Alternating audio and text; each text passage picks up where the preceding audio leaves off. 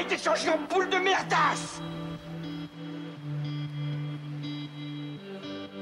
Elle glow Elle glow Il faut qu'on pète Alors moi, il m'épate, il m'épate, il m'épate, il m'épate.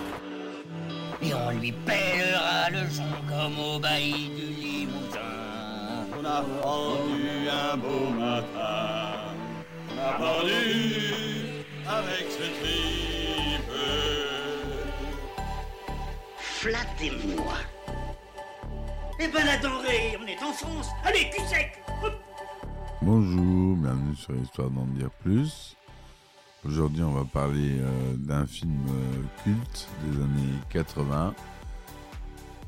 Enfin, 90 pour être exact. Gremlins 2. Allez, c'est parti, mon kiki.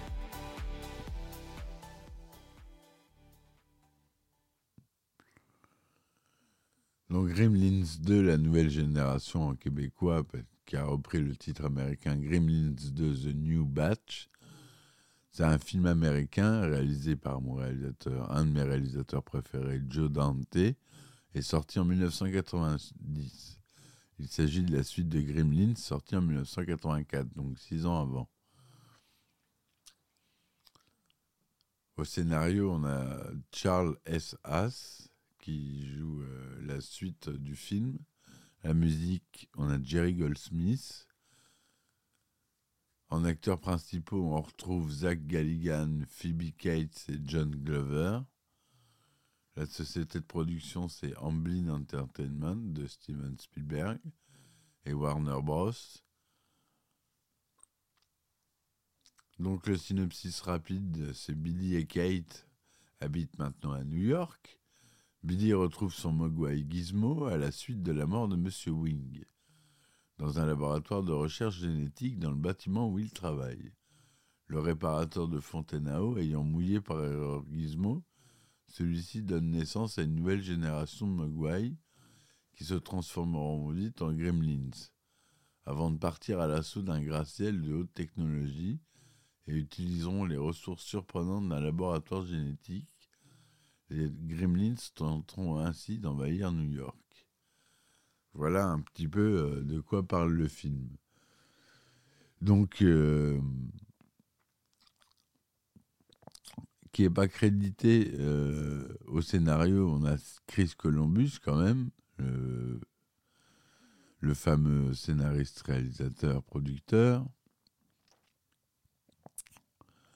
À, la direction artistique, on a Joseph Pelucchi. Au décor, on a James. H. Spencer et John H. Anderson. La société de distribution, c'est la Warner Bros.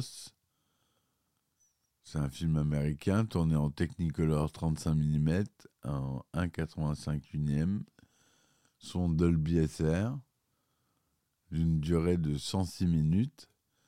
Il est sorti aux États-Unis le 15 juin 1990 et en France le 22 août 1990.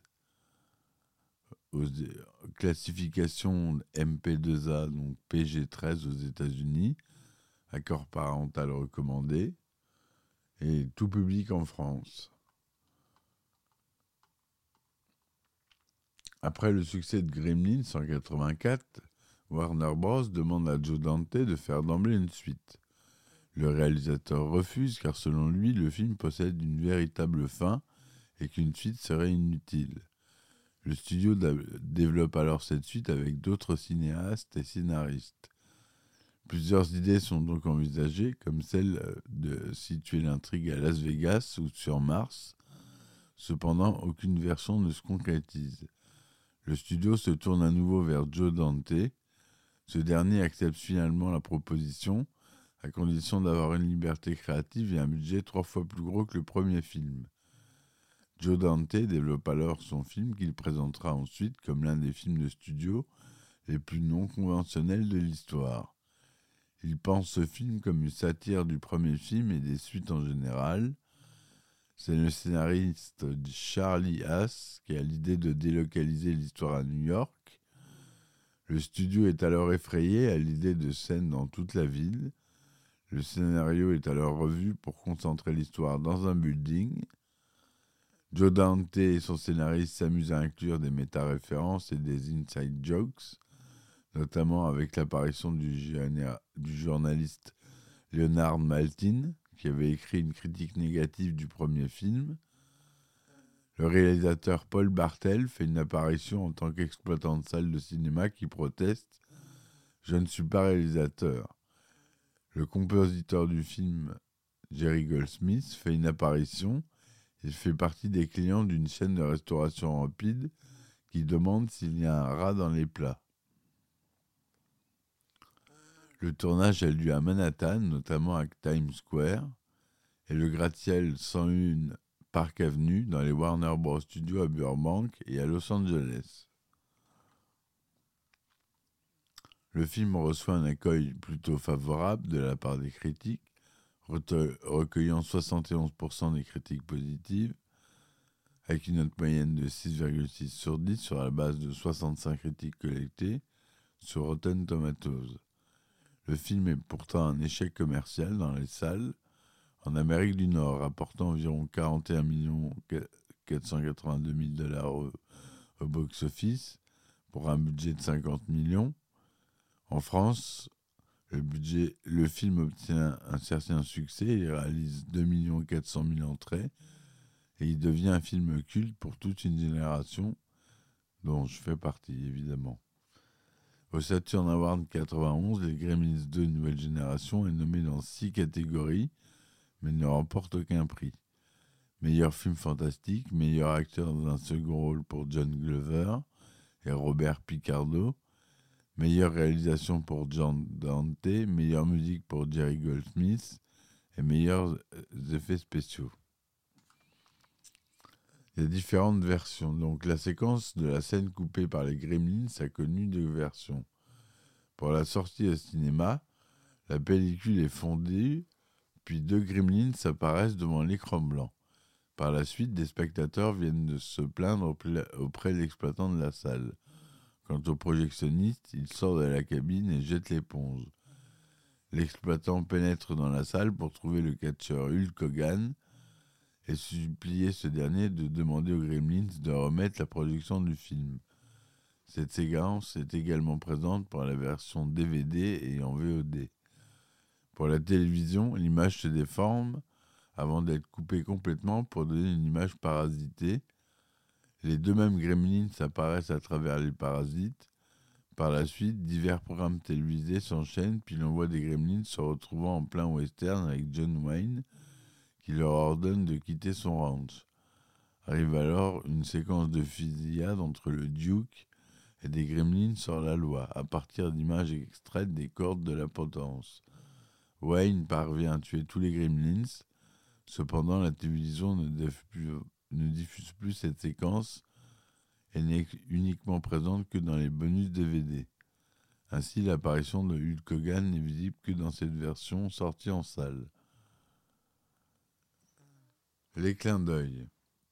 Comme dans le premier film, de nombreux passages de Gremlins 2 font référence à d'autres films à des personnalités réelle ou inventée.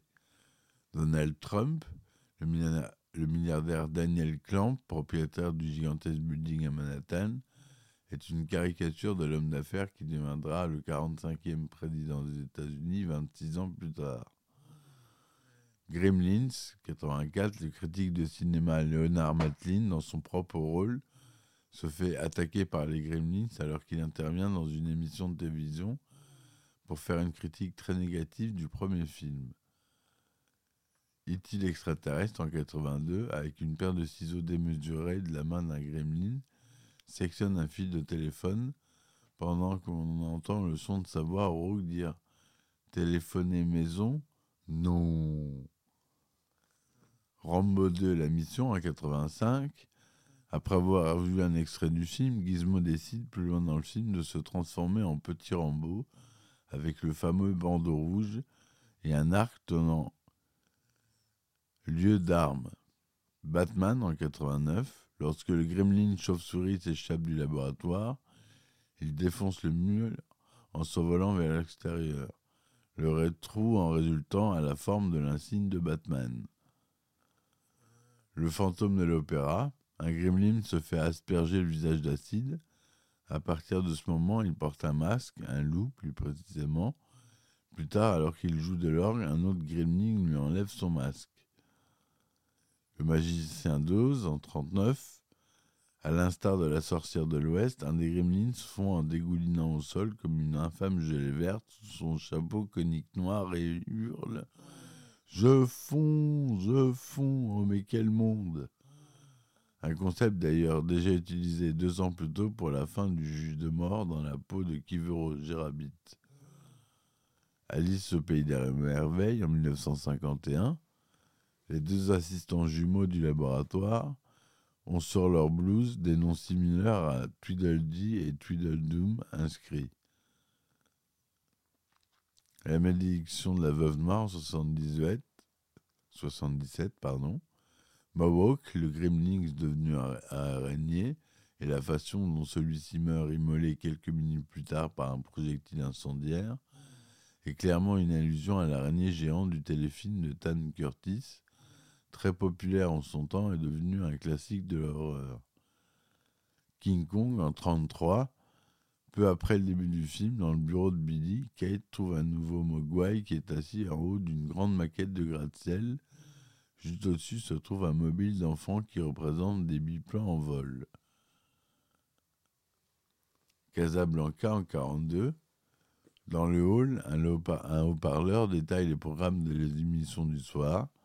Ce soir, sur la chaîne câblée du cinéma Clamp, ne manquez pas Casablanca, présenté en couleur avec une fin heureuse. Marathon Man 1976. Billy est ligoté sur une chaise de dentiste par Daffy.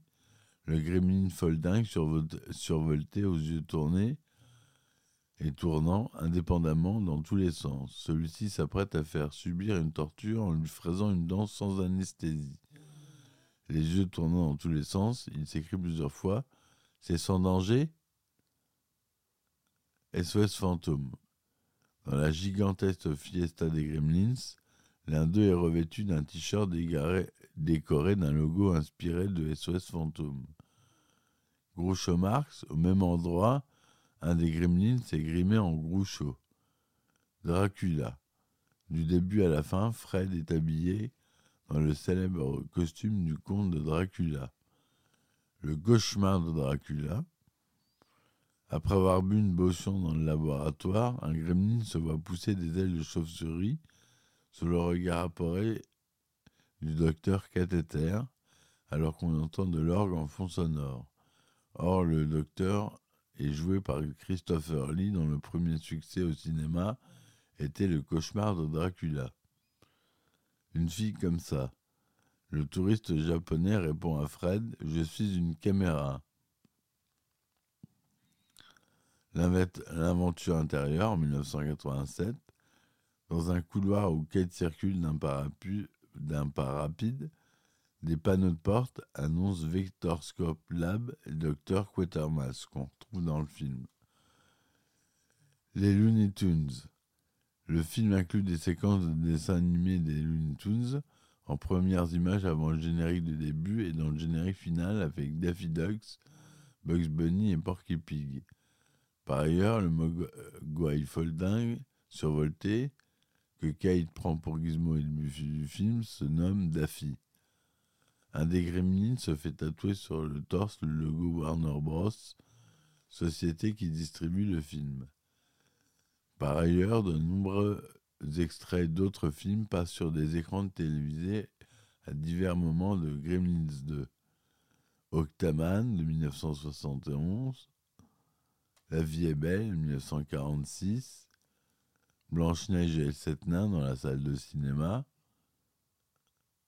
Shizum en 70 avec John Wayne, et les monstres perdus, le monstre des temps perdus en 1953, où ces deux gremlins, Lenny et George, qui regardent ce film en noir et blanc sur une console vidéo.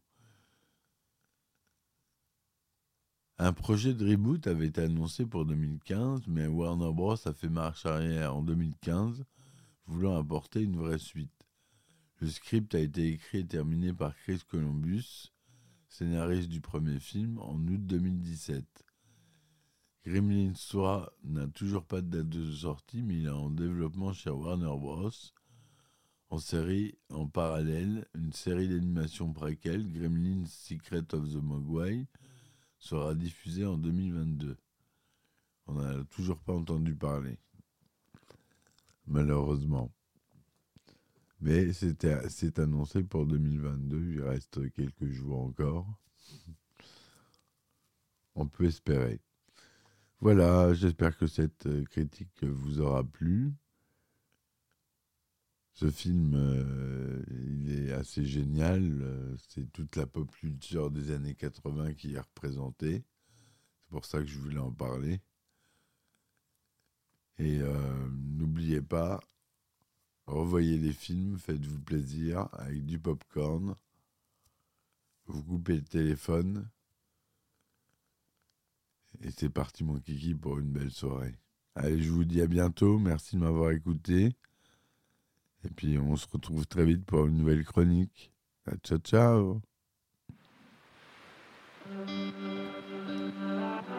Il a été changé en boule de merdasse Elle glow Elle glow Il faut qu'on pète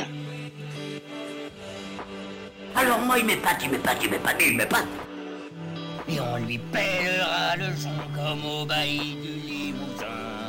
On a rendu un beau matin. On a pendu avec ce tripe.